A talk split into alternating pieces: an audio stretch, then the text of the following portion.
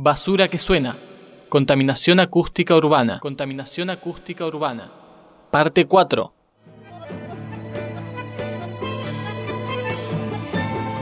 Diversos tipos de afecciones al oído, aumento del ritmo cardíaco y de la presión sanguínea, alteraciones en el sueño y mal descanso, jaqueca, problemas respiratorios y hasta digestivos son algunas de las alteraciones que el ruido pueden provocar en nuestro organismo. Pero no solo repercute sobre nuestra salud física, también puede afectar la salud psíquica y la salud social. Susana Espinosa, educadora sonora. Y parece que está aprobado eh, este, desde el punto de vista médico eh, el problema de las pulsaciones, el problema del corazón, del aceleramiento de los latidos del corazón, ni hablar del problema de, angustias, de estados de, susto, de expectación. La gente que vive en la montaña o que vive en la naturaleza eh, no adolece de estas cuestiones y nosotros no nos... Los nervios, este, hay muchos escritos que te hablan claramente cómo se aceleran este, los latidos del corazón y cómo estamos en un estado de nerviosismo frente al ruido. El ruido molesto puede afectarnos mentalmente, produciéndonos estrés, mal humor, angustia. También puede repercutir en la salud social, definida como el bienestar que la sociedad experimenta en la convivencia misma. El ruido entonces puede provocar malos entendidos, impedir la comunicación y reducir los espacios de sociabilidad. Esto afecta a la esencia misma de ser humanos, que es comunicarnos y convivir.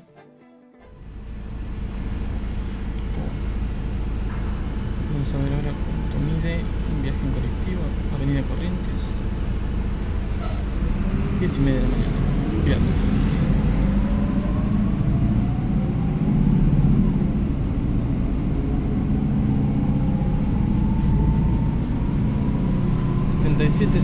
77-78 decibeles.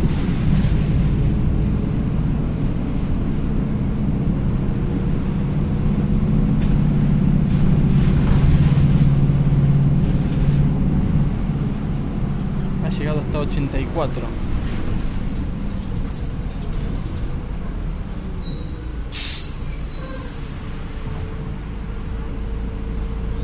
Esos ruidos que hace el colectivo han picado en 93.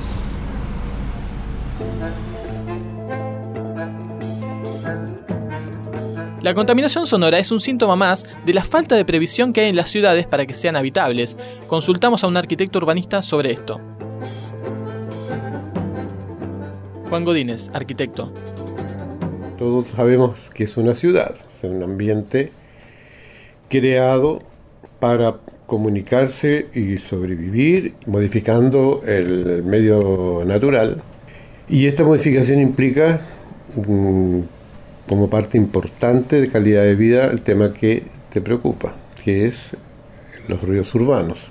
Y en torno a esto eh, hay una valga la redundancia, una preocupación cada vez creciente en planificación de manera de controlar la calidad urbana a través del sonido urbano, del ruido urbano cosa que no siempre se logra y cosa que está cada vez eh, más pendiente en términos de calidad de vida.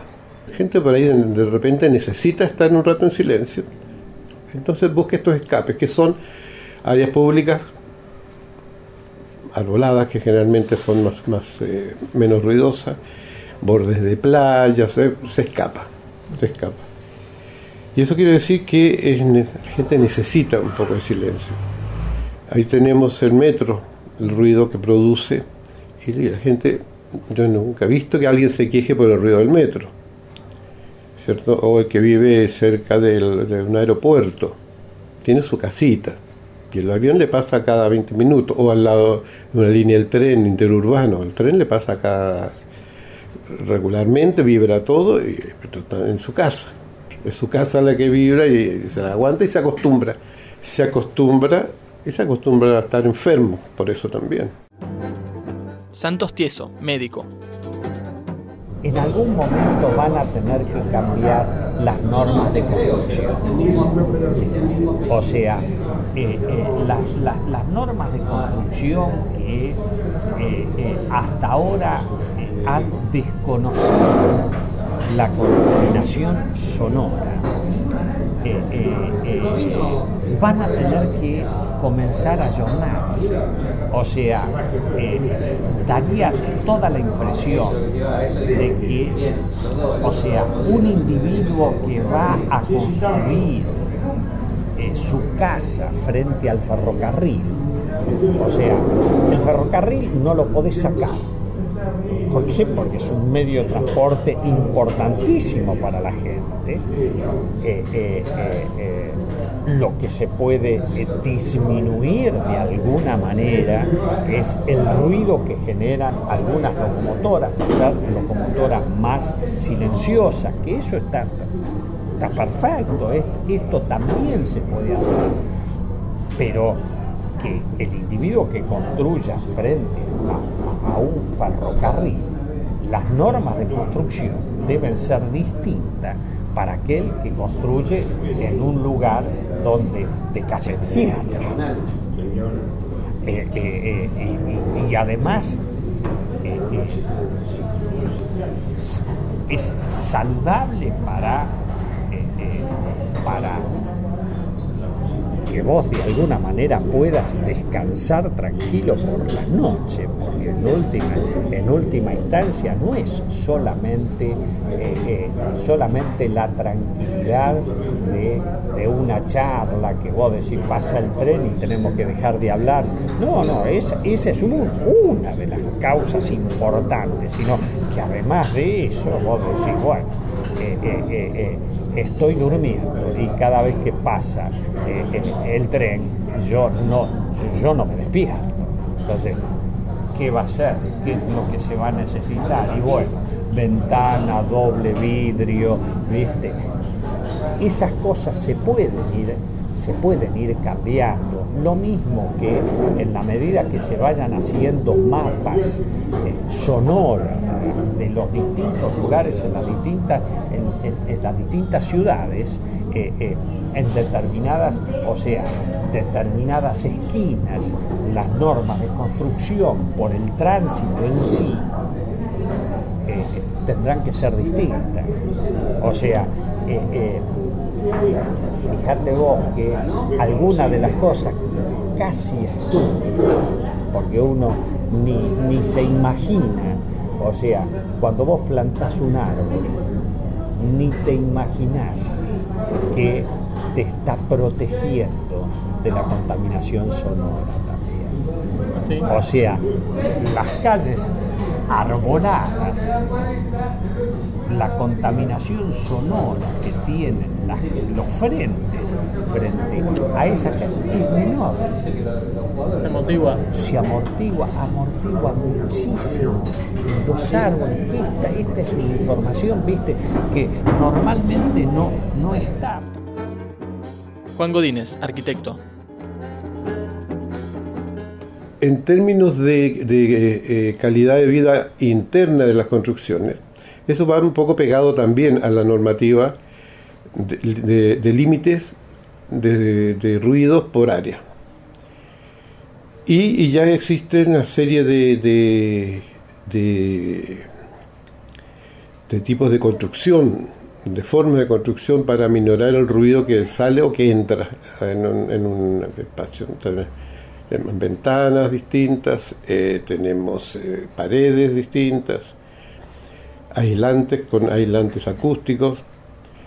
Eso por un lado. Y por el otro, el, tipo de construcción masiva, que es más que, eh, que es la solución habitacional más que la vivienda, que se está haciendo cada vez más rápido, cada vez más barato, tiene un problema de acústica interna, ya no con el medio, sino que interna, por la calidad barata de la construcción, la tabiquería, que no son como las eh, construcciones antiguas que eran por el solo hecho de estar construida, por ejemplo, por ladrillo, ser autoportante, eh, ya tenía una, una, aislación mayor.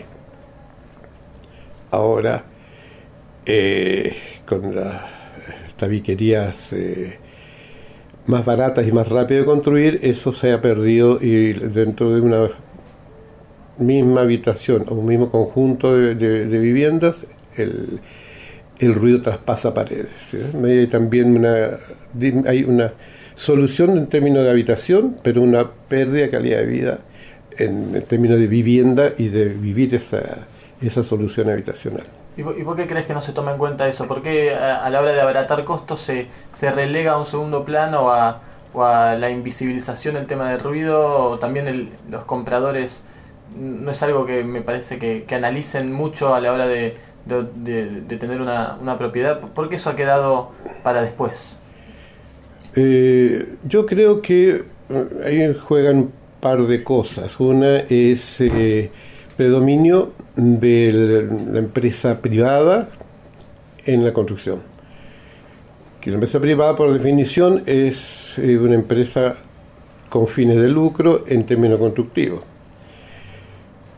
el otro es eh, la alta demanda de vivienda barata, también un problema social de costo. Y una tercera cosa yo diría que eh, frente al hecho de poder adquirir una vivienda o de que te dan una vivienda social, tu solución habitacional prima sobre la calidad y sobre el... Eh, el bienestar después se arregla o no se arregla, pero ya tiene techo. Dónde dormir, no importa ya Tiene, y ni cómo dormir, porque incluso la, solución habitacional, las viviendas sociales generalmente son, son chicas, son estrechas. Eh, eh, ha habido planes acá en Chile que te daban lo mínimo con un baño y una cocina, esperando que la gente lo ampliara.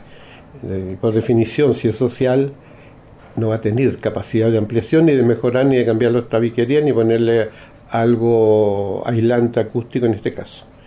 Entonces eran techos, incluso en barrios donde el ruido es permanente o cíclico, en torno a autovías, en torno a aeropuertos, en torno a zonas industriales. Centro de Producciones Radiofónicas, www.cpr.org.ar